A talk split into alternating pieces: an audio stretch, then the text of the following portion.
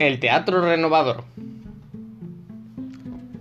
Durante las primeras décadas del siglo XX, en España conviven dos grandes líneas teatrales. El teatro comercial, analizado en el episodio número 1, y el teatro renovador, que busca innovar en el lenguaje escénico.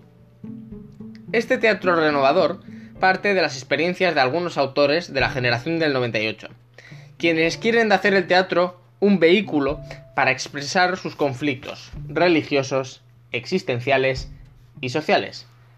Es un, teatro intelectual y complejo. El teatro renovador, en definitiva, aportaba nuevas técnicas y nuevos enfoques ideológicos.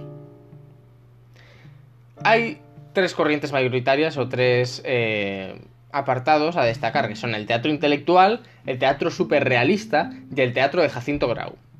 El teatro intelectual estaba protagonizado por don Miguel de Unamuno, quien cultivó el teatro como un cauce para presentar los conflictos humanos que a él le obsesionaban.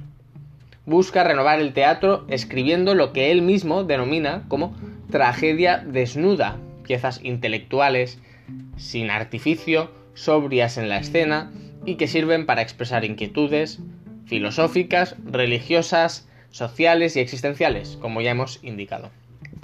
Nos presenta dramas de ideas con un diálogo denso y sin concesiones a las exigencias escénicas. No era un teatro que pudiera triunfar, en definitiva.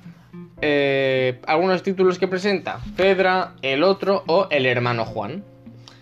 En segundo lugar, el teatro superrealista, Azorín inicia una campaña con un teatro superrealista basada en cuatro elementos. 1. La superación de la realidad y presencia del subconsciente. 2. La depuración de la fábula. 3. El diálogo como núcleo de la acción dramática. Y 4. El simbolismo del espacio escénico.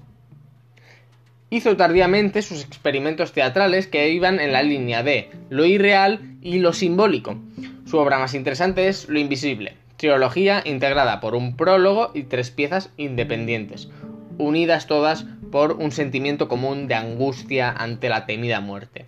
Otra obra sería Old Spain, Vieja España.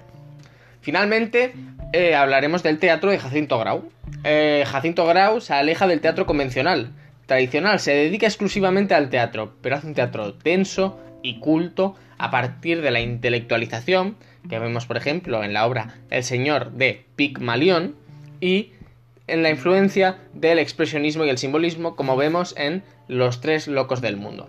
El teatro de Grau despertó interés en Europa, pero sin embargo fracasó en España. Su teatro está por encima del teatro que triunfó en su tiempo. Con esto tenemos un poco eh, lo que sería el teatro renovador.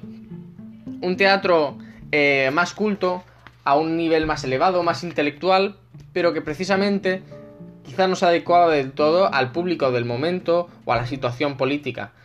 Y por ello, Miguel Lunamuno, Azorín o Jacinto Grau no llegaron a triunfar en la época, pero eso no quita el valor intelectual de su obra.